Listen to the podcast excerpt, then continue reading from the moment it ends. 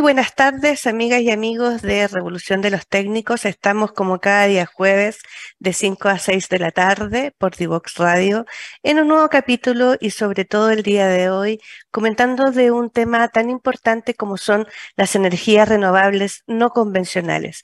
En el día de hoy, ¿por qué son importantes? Porque también van a contribuir a la descarbonización de nuestro país. ¿Y qué significa descarbonización? Es utilización obviamente de fuentes de energía y sacar desde nuestra materia energética, ¿cierto? Aquellas fuentes de energía en base a lo que son combustibles fósiles, porque sabemos que tiene un efecto muy, muy grande en las huellas de carbono que están eh, están en, nuestra, en, en, el medio ambiente, ¿cierto? Y que eso produce todos los efectos del cambio climático. El día de hoy eh, estaremos hablando con un gran invitado. Él tiene una vasta trayectoria en lo que son las energías renovables no convencionales.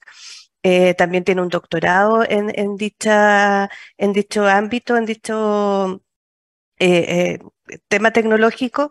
Eh, es oriundo de Concepción, un gran amigo, es ingeniero eléctrico y también, como les decía, con, un doctorado y una especialización. Pero yo no les voy a adelantar mucho más, que él nos cuente eh, sobre su trayectoria, porque es bien interesante, sobre todo los aspectos de innovación y componentes de desarrollo tecnológico que él ha podido eh, ir conociendo, ir aprendiendo en un ámbito tan importante como es las energías renovables. También es importante eh, contarles que él está de director de estudios de la Asociación de Empresas, Asociación Chilena de Empresas de, Energía Renovables No Convencionales, que es ACERA, Asociación Gremial. Y eh, están siempre está en, en, la palestra, digamos, en las conversaciones de política pública y también en este sector tan importante con muchas empresas que tienen mucho que decir. Bueno, ahora eh, vamos a esperar un poco, un par de minutos en esta primera pausa, pero vamos a hablar cuáles son las oportunidades que tiene la educación técnica en estos desafíos que hay en la descarbonización, en particular en la energía renovable, debido a que necesitamos, obviamente, poder bajar ese efecto, esos efectos de gases invernadero que nos tienen tan complicado en el cambio climático.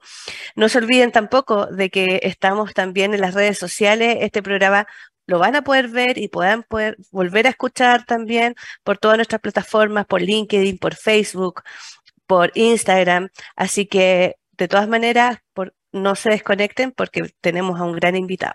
Ya volvemos. ¿Quieres ser un protagonista?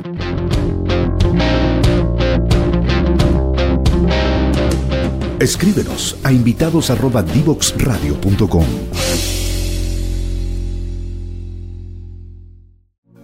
Conéctate con personas que saben. En divoxradio.com. Divoxradio.com. Conversaciones de protagonistas. Estamos de vuelta, amigos y amigas de Revolución de los Técnicos en el día de hoy. Y ya les adelanté el tema que íbamos a hablar hoy día con un gran amigo, él es Darío Morales, también eh, ingeniero eléctrico, eh, doctor también en energía. Pero quiero que él se presente porque yo ya lo conozco harto y así que yo no quiero hacer tanto spoiler. Así que bienvenido, Darío. Muchas gracias por aceptar esta invitación en Revolución de los Técnicos. Hola Eli, bueno, muchas gracias por la, por la invitación. La verdad es que había escuchado bastante el programa, había visto un par de, capítulos antes y, creo que es una súper buena eh, oportunidad para hablar de un tema que para mí en lo particular, pero en general para, para, todo el mundo es bastante relevante, que es la, la, descarbonización, la transición energética, los desafíos ambientales que tiene eh, nuestro país, cómo se relacionan eso con, todo lo que está viviendo el mundo en momentos que son bien interesante y bien, bien desafiante. Así que feliz de poder compartir un poco eh, esa experiencia y esa visión, sobre todo con, con, contigo, que como tú dices, hace, hace mucho tiempo que nos, nos conocemos. Eh, somos además coterráneos, uh, penquistas de la República Independiente del Biobío. Eh, estudiamos en la Universidad de Concepción. así que también un orgullo poder traer la visión desde, desde las regiones a, a, un problema que es un problema de escala mundial. ¿ah? Así es. Em, también me tocó participar y trabajé mucho tiempo en, la Corfo, que es una institución que además eh, le tengo mucho cariño, eh, muchos amigos todavía por allá, eh, promoviendo el desarrollo tecnológico, la innovación. no dejan de haber similitudes también en la experiencia de empujar durante mucho tiempo el desarrollo de las energías renovables, como que era visto algo como riesgoso, caro, complejo, eh, con la similitud que tiene apoyar el desarrollo tecnológico, que bien todo el mundo dice tenemos que producir más tecnología, tenemos que generar mayor valor agregado, eh, pero a la hora de los cubos, bueno, aquí estamos. ¿ah? Entonces son así y problemas bien entretenidos, bien interesantes, que tienen muchos, muchos paralelos y feliz de poder compartir esa. Buenísimo. Eh, Darío, vamos a entrar en materia. Esta semana también tuviste la oportunidad de salir en, el diario en el norte, hablando de temas, obviamente, de la descarbonización, pero tú ponías un tema muy, muy importante que, vamos a exigir a nuestra nueva forma y la nueva capacidad de generar energía casi 22.500 megawatts para poder hacer esta energía. Estamos hablando de una cantidad de potencia instalada de energías renovables muy, muy alto, eh, sobre todo por la cantidad también de inversión que hay que hacer. Cuéntanos un poquitito cómo es este escenario que prospectan eh, para el 2050 y cómo esto se ve con, respecto a los objetivos de sustentabilidad y, desarrollo sostenible. Súper, bueno, voy a hacer la historia un poco larga. Eh, a ver, em, Chile ha asumido un compromiso eh, y el compromiso es que hacia el año 2050 tengamos una economía eh, de cero emisiones netas o de emisiones netas igual cero. Eh, ¿Qué significa eso? Significa que entre toda nuestra actividad económica y social, la cantidad de emisiones que lanzamos a la atmósfera sea menor a la cantidad de emisiones que somos capaces de absorber. Hoy día yo creo que la principal fuente de absorción de emisiones que tenemos es nuestra biomasa forestal, nuestros bosques.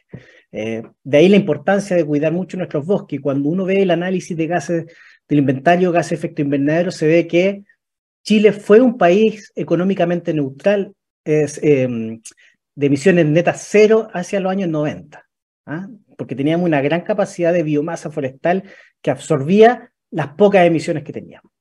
Pero a medida que nos fuimos industrializando, a partir de los 90, la economía vimos tasas de crecimiento muy altas, ¿cierto? Sobre eh, los dos dígitos, incluso mucho, mucho tiempo.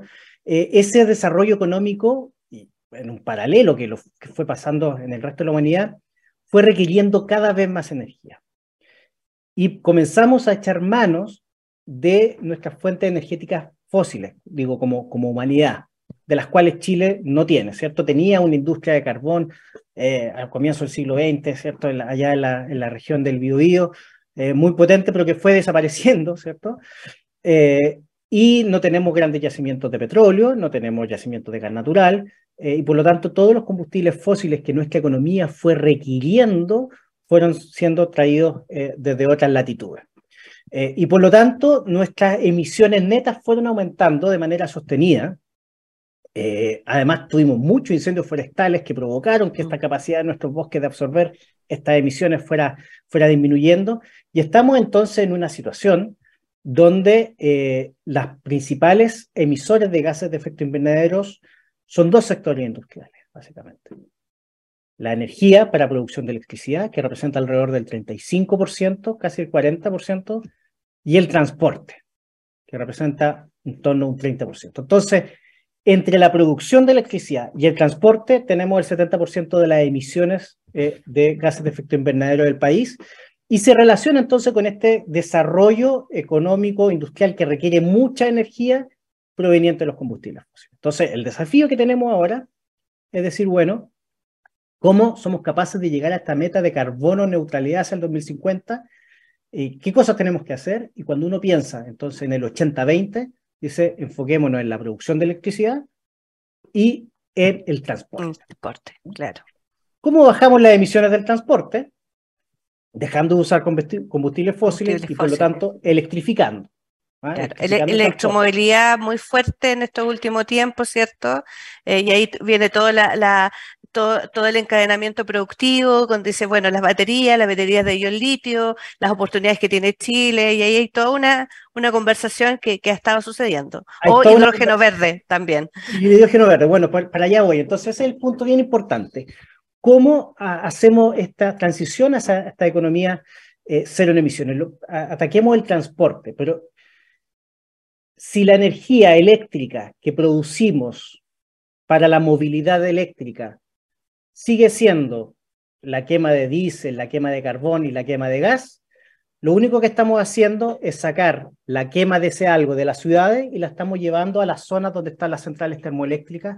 Que son zonas de sacrificio y que ya zonas sabemos de sacrificio, que ¿cierto? Las llamadas zonas de sacrificio y estamos moviendo la contaminación de un lugar a otro, pero globalmente el efecto es nulo.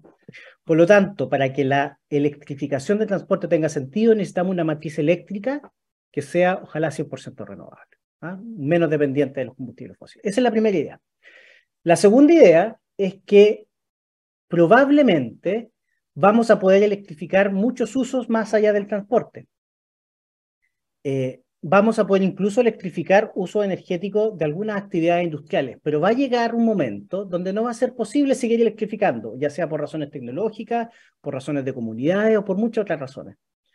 Y ahí vamos a necesitar para algunos procesos industriales, y tú como ingeniero químico probablemente lo sabes mucho mejor que yo, donde necesitamos calor y alta temperatura. Mm. Vamos a necesitar quemar algo. Entonces, ¿qué podemos quemar? Es la pregunta que nos hacen. ¿Qué podemos quemar que no tenga emisiones o que sea bajo en emisiones? Ya aparece la oportunidad entonces para la biomasa, el biogás y el hidrógeno verde. Pero también hay, otra contraposición y para que nos, nos contextualicemos también a, nuestros amigos de, los centros de formación técnica, ¿cierto?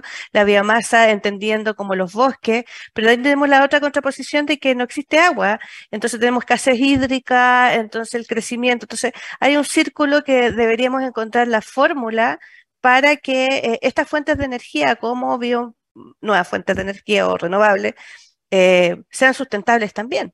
Claro, y ahí aparece precisamente el link con la pregunta que tú me hacías inicialmente. ¿Dónde aparecen estos 22.000 megawatts? ¿Dónde aparecen estas inversiones? Etcétera. Entonces, desde la perspectiva de la Asociación Chilena de Energías Renovables y Almacenamiento, ¿cierto? Eh, es una condición absolutamente necesaria tener una matriz eléctrica 100% renovable. Es necesaria, no es suficiente, como se dice en matemáticas. Es una condición necesaria, pero no suficiente. Entonces, em, ¿cómo logramos tener esta matriz eléctrica 100% eh, renovables. Nuevamente, vámonos al 80-20. Una cantidad importante, el 80% de las emisiones del sector eléctrico la producen las centrales a carbón. ¿Ah? El 80%. Claro. Son, y además son centrales a carbón que son operadas por cuatro empresas.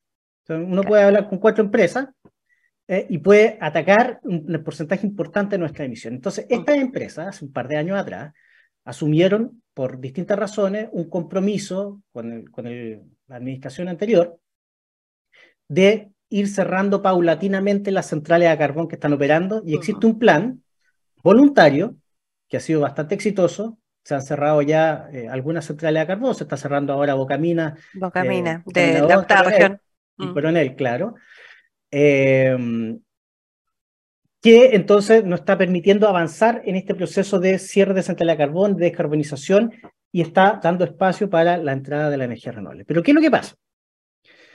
Además, estamos viviendo un momento de escasez hídrica muy importante. La producción de la hidroelectricidad en Chile se ha visto muy, muy disminuida. El, año pasado, el año 2021, eh, la energía eléctrica disminuyó, proveniente de la hidroelectricidad, disminuyó en un 21% con respecto al año 2021. O sea, una cantidad de energía muy, muy importante, derivada también de todos estos efectos del cambio climático. Al final está todo esto medio relacionado. Y entonces, yo al retirar centrales a carbón que están aportando energía en el sistema, estoy de alguna forma aumentando un poco esta vulnerabilidad energética. Yo necesito reemplazar esa energía que estoy retirando por nueva energía. Entonces, si yo quiero abastecer el consumo hoy de energía eléctrica, al retirar esa central a carbón, tengo que hacer inversiones en renovables.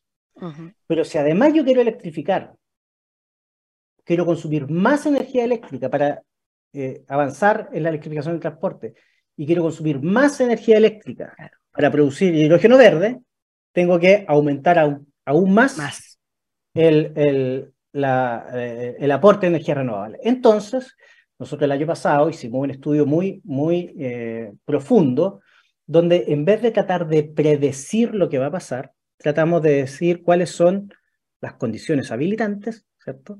O qué cosas se requieren hacer para poder retirar las centrales a carbón, todas, al año 2030, sin tener problemas de falta de energía y que el sistema eléctrico opere en condiciones seguras y estables. Y en resumen esas condiciones, eso, y en resumen esas condiciones para que le puedas contar a, Para que eso suceda, para que eso suceda necesitamos invertir 30 mil millones de dólares en el sector de energía de aquí al 2030 y necesitamos construir 22 mil megawatts de potencia instalada. Para ponerlo como referencia, hoy día nuestro sistema eléctrico nacional tiene 36 mil megawatts de potencia instalada, o sea, tenemos que casi duplicarlo en ocho años. Casi duplicar, claro. Tenemos 12.500 o 13.500 megawatts de potencia renovable instalada. Tú dices, perdón, ahí te, quiero interrumpir, tú dices a 8 años porque también es una meta al 2030. Al 2030. Ah, perfecto. En torno al 2030. Ya. Podría ser de 2028, 2032, pero en torno a esa época. ¿Ok? Entonces, si hoy día, en los últimos 7 años, hemos invertido 12 mil millones de dólares y hemos construido 13.500 megawatts, y en los próximos años tenemos que invertir no 12.000, sino que 30.000 y no construir 13.000, sino que construir 22.000, o sea, estamos hablando que a pesar del éxito que han tenido las renovables en el pasado, ese éxito no es suficiente para lograr la meta de sacar la central a carbón de manera eficiente. Mm. Eh, tenemos que hacer un esfuerzo que es el doble de lo que hemos hecho. Y aquí aparece un problema muy importante. Por supuesto. Para poder construir esa cantidad de potencia, vamos a necesitar entre 200.000 y 300.000 hectáreas de territorio. Y eso implica, no, no todo en un solo lugar, por supuesto, ¿cierto? La energía solar en el norte, hay energía, pero eso implica que como país vamos a tener que tomar ciertos acuerdos nacionales en la forma en que usamos nuestro territorio, porque tenemos que usarlo de manera sustentable, de acuerdo con las comunidades, eh, hay otros usos para el territorio, no solo la producción de energía, está el turismo, está la conservación ambiental, etcétera, etcétera. Entonces, los desafíos que Chile tenemos hoy día desde la perspectiva del ordenamiento territorial para poder cumplir nuestras metas de descarbonización son enormes. Mm. Wow. Y, pensando, porque claro, cada, no, es solamente decir ya tenemos los recursos, vamos a invertir, sino que todo lo que tenga que ver con, con en los territorios y hay que no sé, cuando se instala la energía eólica también hay que hacer distintos estudios, si vamos a instalarlo en el sur, ¿cierto? Hay biodiversidad que también que tenemos que cuidar, que sea sustentable con las comunidades, etcétera. Son un montón de, hay mucho también de, de, del ámbito público que también tiene que coordinarse eh, entre eh, también el Ministerio de Medio Ambiente, los estudios de impacto ambiental, etcétera. Hay, hay un mundo. ¿Y, y crees tú que, que lo vamos a lograr? Uf. Qué pregunta. Estamos trabajando por lograrlo. Es, una meta muy difícil, es muy complejo. Eh, mm. Yo creo que es factible, yo creo que es realista. Eh, pero para poder lograrlo tenemos que tener conciencia de la magnitud del desafío. Claro. Eh, y, que una, eh, y también que es un desafío mancomunado, acá no es solamente el sector privado, sino el sector público, las personas, la sociedad civil, también todo tienen que estar como alineándose para un mismo lado. Así es, y la gracia que tiene y que ha tenido Chile en, estos últimos, yo diría, 10, 15 años, es que afortunadamente las políticas energéticas siempre se han visto como políticas de Estado, han trascendido con mayor o menor énfasis en algunas cosas durante las administraciones, pero ha habido una línea un, eje conductor, un hilo conductor que no ha permitido cosechar los éxitos que hoy día tenemos en materia de energía renovable. Chile es un país que está muy desarrollado. Ahora, aprovechemos esas circunstancias para hacer nuevamente un esfuerzo eh, eh, en, la próxima, en, la próxima, en la próxima década, que yo creo que es fundamental. De acuerdo. Se nos pasó el tiempo del primer bloque, aunque no lo creas, Darío, así de rápido es. Eh, estamos conversando con Darío Morales, él es director de estudio de ACERA, la Asociación Gremial eh, de Empresas Renovables eh, No Convencionales, y almacenamiento. Eso también. Eh, vamos a esta segunda pausa, pero no se desconecten porque esta conversación está súper interesante, estamos aprendiendo muchísimo, es de contingencia y después en el segundo bloque ya te voy a empezar a preguntar cómo la educación técnica tiene a lo mejor un rol importante en este gran desafío de, de las energías renovables. Así que no se desconecten, ya volvemos. Divoxradio.com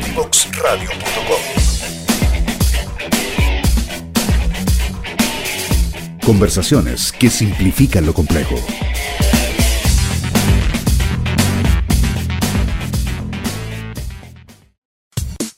Divoxradio.com Codiseñando el futuro.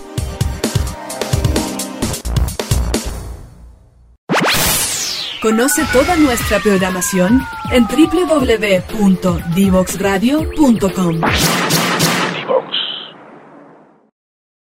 Estamos de vuelta en esta entrevista y en este capítulo con Darío Morales. Darío Morales es el director de estudios de Acera en un tema tan importante como son las energías renovables y el rol principal que van a tener en estos próximos años con tanta inversión para poder descarbonizar y el compromiso que tiene Chile.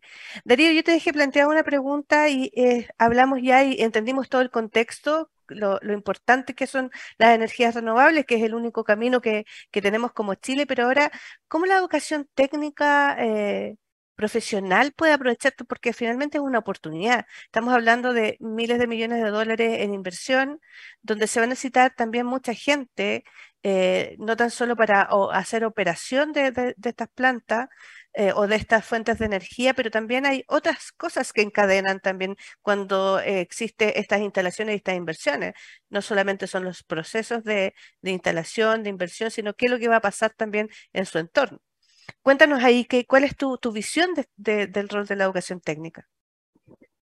Bueno, yo creo que una de las gracias de la eh, tecnología renovable y de la energía renovable en particular es que desde la perspectiva de la formación del capital humano que requieren, es una industria que requiere un capital humano eh, con un relativo nivel de sofisticación. Em, lo que hemos visto en el desarrollo de la energía renovable a, comienzos, ¿cierto? En el año, el año 2002 se instaló el primer proyecto en, en, y luego en 2007 en, en, la zona central, en Canela, proyecto eólico. Es que en ese momento eh, no existían en Chile las capacidades, por ejemplo, para hacer el monitoreo del recurso eólico o el monitoreo del recurso solar. Eh, ¿Dónde estaba la energía eólica? ¿Dónde estaba la energía solar? Intuitivamente dice, por supuesto, en el norte hay energía solar, bueno, mm. pero ¿cuánto? ¿Cuánta energía hay ahí que yo pueda explotar y transformar en energía eléctrica y analizarla de una manera adecuada como para yo poder invertir cientos de millones de dólares en una planta eh, para producir energía eh, eléctrica. ¿ah? Em, ¿Cómo eh, yo tengo que diseñar las fundaciones de una, de una, de una, de una torre eólica, de una turbina eólica? ¿Qué tipo de equipamiento necesito para, qué tipo de grúa necesito para levantar las, las, las, turbinas y ponerla arriba del mástil? Qué tipo de camiones necesito para eh, transportarlas desde el puerto, para bajar las aspas desde el puerto, transportarlas al lugar, qué tipo de caminos, qué tipo, etcétera, etcétera, etcétera. Entonces, cuando uno piensa en la cadena de valor de la construcción de la energía renovable, van apareciendo distintos niveles de expertise, ¿cierto? El, el, el, y que van más allá de lo clásico, del ingeniero, del abogado, o, mm. etcétera. Eh, aparece también el, conductor especializado del camión, el operador especializado de la grúa, aquel, aquella persona que es capaz de ir e instalar las estaciones de medición de manera adecuada, quien es capaz de certificar que los instrumentos que se están utilizando entreguen las medidas correctas para que posteriormente el banco eh, después logre confiar en esos datos y confiar en que el proyecto va a producir la energía que tiene que producir para poder financiarlo. Eh, comenzamos a ver eh, una nueva expertise que se requiere en los temas de evaluación ambiental. Eh, a mí me tocó desarrollar proyectos solares en el norte y tenía que em, contratar servicios de arqueología ¿ah? para poder eh, revisar los terrenos donde se iban a, a instalar las, las, plantas fotovoltaicas y ver que ese terreno no tuviera em, eh, valor arqueológico. Tuviera algún sitio arqueológico. Mm. Eh, temas de paisajes relacionados con el turismo, la biodiversidad, la migración de aves, etcétera, etcétera, etcétera. Entonces comienzan a aparecer una serie de expertise eh, que va mucho más allá de la ingeniería eléctrica o del derecho, que son las, o de la ingeniería civil, ¿cierto? Que se desarrollaban en las centrales hidráulicas, que eran las, las profesiones tradicionales que uno veía en el sector de energía. Y comienza a ampliarse entonces el impacto de la energía renovable en la cadena productiva. Cuando uno, por ejemplo, em, compara lo que está pasando en, en, eh, en, el sector energía con respecto a otros sectores, eh, uno ve que el sector de energía tiene una alta, está formado por trabajadores de, alta productividad. Eh, por ejemplo, yo diría que el 42% por lo menos de los trabajadores del sector de energía tienen algún tipo de educación terciaria. ¿cierto? Perfecto. Eh, con respecto a aproximadamente un 30% de los trabajadores promedio a nivel nacional en toda la industria que tienen educación terciaria. Entonces tenemos trabajadores que son eh, más, eh, eh, un poco más especializado. por ejemplo, esta especialización dice, a ver, aproximadamente un, un, 30% de los trabajadores del sector de energía son operarios de algún tipo de maquinaria, ¿ah? que de alguna forma muestra un nivel de especialización mayor. un 10 o un 12% de los trabajadores del sector eh, son técnicos eh, y profesionales de nivel medio o superior. Entonces, si tratamos de llevar eso a número, si pensamos que en los 13.000 megawatts de potencia instalada hemos eh, de manera directa, de manera directa, empleado a más de 13.000 personas ¿ah? em, y queremos construir 22.000, queremos duplicar eh, eh, la capacidad instalada. Es decir, vamos a necesitar por lo menos sobre 20 o 30 mil nuevos empleos eh, tirados directamente por el sector de energía renovable en los próximos cinco años.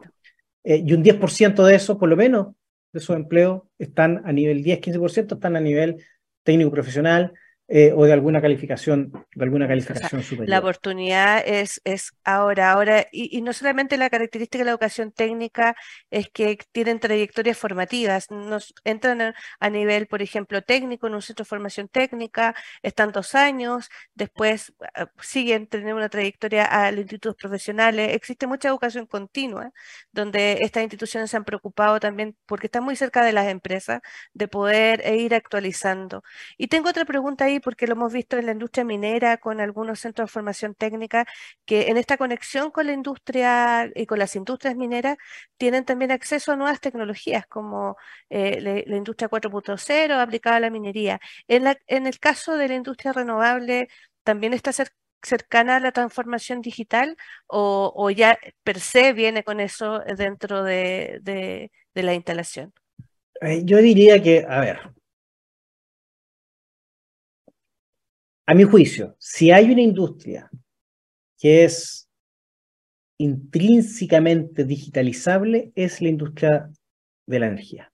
Mm. Eh, ¿Y por qué lo digo? Porque básicamente eh, la única diferencia entre la industria digital y la industria de la energía es la cantidad de electrones que andan dando vueltas. Los principios físicos que hay eh, son los mismos y se conocen desde hace más de 100 años atrás. ¿ah? Cuando uno pensamos, y todo lo que hemos conversado en temas de energía renovable, ahora lo estamos pensando y lo hemos hablado, y, yo he cometido ese, ese, sesgo, ¿cierto? Porque empezamos a hablar de los 21 mil millones de dólares, las plantas de generación de gran escala. Pero ¿qué pasa cuando nos vamos avanzando en la cadena de valor de la energía eléctrica hacia el consumidor final. Mm. Nos encontramos con oportunidades para la generación distribuida. Eh, la generación distribuida cambia el paradigma del sector energía completamente. El paradigma del sector energía dice que eh, la energía se produce en las grandes plantas y las redes llevan esa energía de manera unidireccional hasta el consumidor final. Claro. Y los flujos de plata van al revés. Desde Claro. el consumidor final, final, hacia la grande. Claro. la generación distribuida rompe ese paradigma, porque implica que el consumidor final también puede generar. Y como genera, también puede recibir ingresos por esa generación, ¿cierto? Entonces, ahí aparecen oportunidades para la generación distribuida de mediana escala y la generación distribuida de pequeña escala, los techos solares y otras aplicaciones de esa, naturaleza.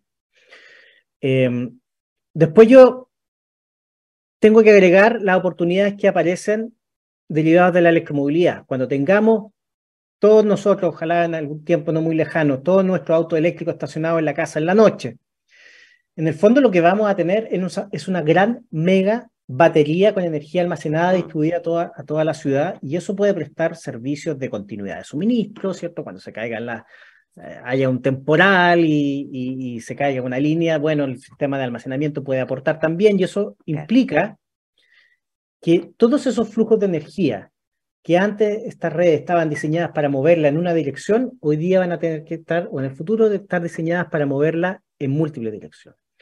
Hace algunos años atrás estas redes estaban diseñadas para que 2, 3, 4, 10, 15 personas controlaran la red completa. Hoy día vamos a tener miles de personas o actores interactuando al mismo tiempo en una red eléctrica. Eh, y eso es imposible hacerlo y gestionarlo de manera eficiente y eficaz si no es con inteligencia artificial, con monitorización, con digitalización, con actuadores, etc.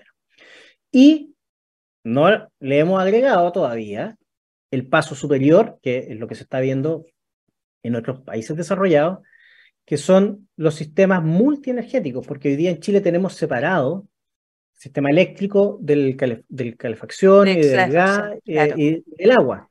Eh, hay Pero en otros países, ahí está integrado. están integrados, Súper integrado, incluso están en la misma empresa. Entonces, cuando uno habla de redes inteligentes, no está hablando solamente de una red inteligente de energía eléctrica, sino que también está hablando de una red inteligente de gas, una red inteligente de agua, y donde tú integras todos los servicios de una ciudad. Si eso además, lo, como a través de la electromovilidad, lo vinculas con el transporte, eh, ya estás hablando que va a requerir toda esta revolución de la, derivada de la transición energética de una integración digital completa. Y ahí es donde ya entramos al, a- al concepto que es más amplio que la red inteligente, que es el concepto de ciudad inteligente. Claro. ¿ah? Claro. Eh, De entonces, hecho, estuvimos, estuvimos conversando la, eh, la semana pasada con, con Gloria Moya, que ha estado trabajando hace muchos años también este concepto de ciudad inteligente a través de, de Corfo en región, metro- me- región metropolitana, que no, no tiene que ver con- solamente con los temas digitales, sino con la sustentabilidad, también con los aspectos sociales, es como que, que todo se combina dentro de, de este territorio, digamos. absolutamente. Y la cantidad de información Mm, eh, que hay que procesar, la cantidad de decisiones eh, que hay que tomar, es sencillamente imposible que sean hechas eh, eh, de manera análoga o que sea hecha por un operador manual.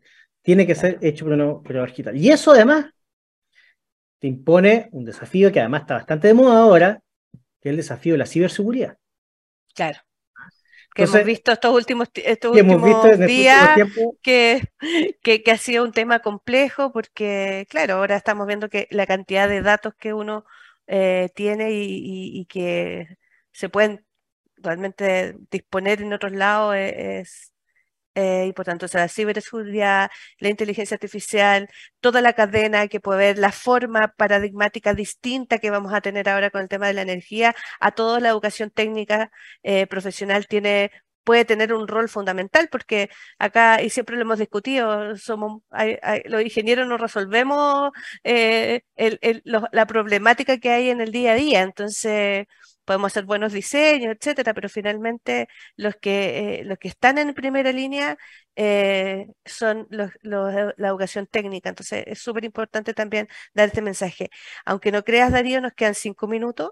Cinco minutos, así de rápido, muy entretenida esta conversación. pero yo quiero que, que sacaste un poquitito en términos del tema que hemos conversado hoy día y, que nos deje un poquitito tu visión o un mensaje a la educación técnica, no solamente en el aspecto energético, tú has podido trabajar también, estuviste en, distintos ámbitos y, has, te has relacionado con la educación técnica profesional.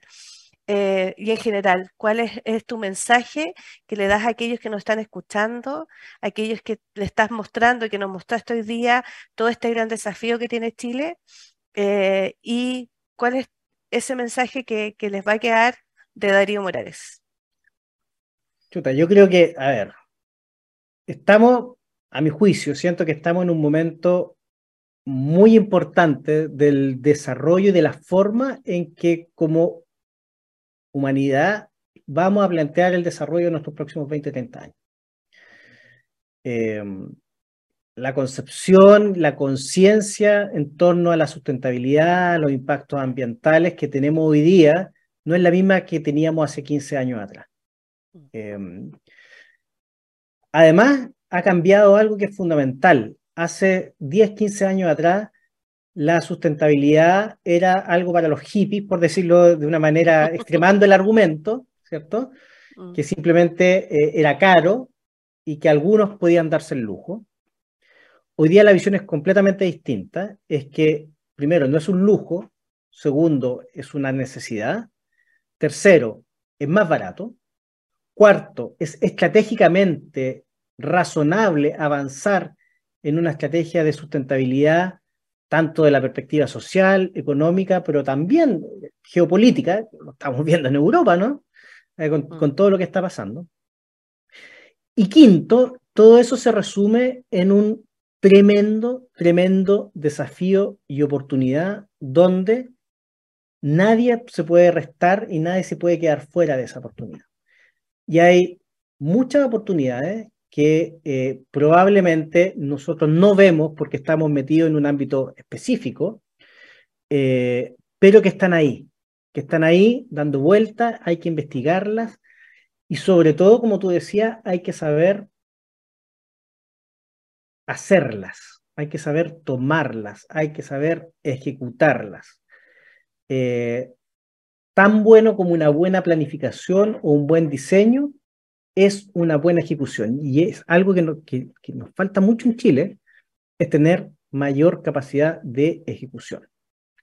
Eh, y por lo tanto, si yo quisiera dar un mensaje a la educación técnica profesional, es que efectivamente yo creo que es el eslabón que tenemos que fortalecer con mayor fuerza para mejorar nuestra capacidad de ejecución, porque si no somos capaces de hacer, no vamos a ser capaces de resolver los desafíos y, la oportunidad, y tomar las oportunidades que tenemos hoy día. Yo creo que ese sería el mensaje que me gustaría dejar. El sector de la energía renovable, de sustentabilidad, ofrece muchas oportunidades para hacer. Buenísimo. Muchas gracias, Darío. Eh, solamente agradecerte nuevamente por estar eh, con, nosotros en este programa. Este programa es escuchado por académicos, por directivos, por profesionales, no de la educación técnica profesional, incluso profesionales en general de desarrollo tecnológico y también, obviamente, alumnos y alumnas de, estos centros de formación técnica e institutos profesionales que ven en, este, en esta forma de cómo poder captar esas oportunidades con esta visión, estos cambios de paradigma. Así que muchas gracias, amigo eh, Darío, por estar con nosotros el día de hoy. Muchas gracias a él y a ti y a todo el equipo por invitarme y encantado de poder hablar de otros temas también en otra oportunidad. Eso, lo estamos viendo. Vamos a... De nuevo. No, de todas maneras, de todas maneras. Te invitamos, aparte que como se nos pasó muy rápido en este interesante tema. Amigos y amigas, no se desconecten, estamos en esta última pausa para el cierre, así que volvemos en un instante. ¿Quieres ser un protagonista?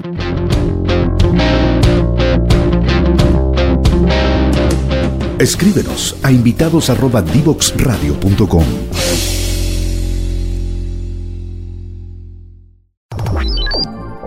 Historias desde los protagonistas en divoxradio.com.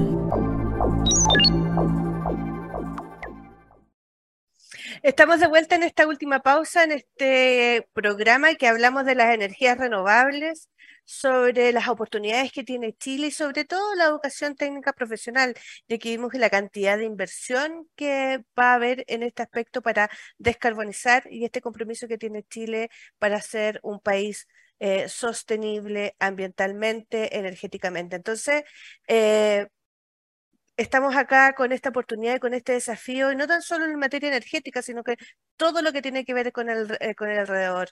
Y este cambio de paradigma tan importante, no tan solo para la generación de energía, sino también para la distribución. Hablamos de distintos temas, ¿cierto? Pero poniendo en el centro la importancia que la educación técnica tiene que tomarse estos desafíos porque saben hacer. Y eso es muy relevante, es poder implementar eh, a todos estos desafíos y poder hacer de la energía renovable una realidad. Así que sin más que nada decirles muchas gracias por acompañarnos en este programa. Nos vemos el próximo jueves con otro interesante invitado y no se olviden de seguirnos en redes sociales. Pueden también ver este capítulo y todos los capítulos que hemos visto en la página web de Divox Radio, en YouTube, en los canales de YouTube, en LinkedIn, en Facebook y en Instagram para poder seguir todas estas interesantes conversaciones que hemos tenido con estos invitados en nuestros últimos capítulos y en todos los capítulos y también de todos los otros programas que tiene Divox Radio con interesantes temas. Así que nada más que decir a los revolucionarios técnicos, nos vemos la próxima semana.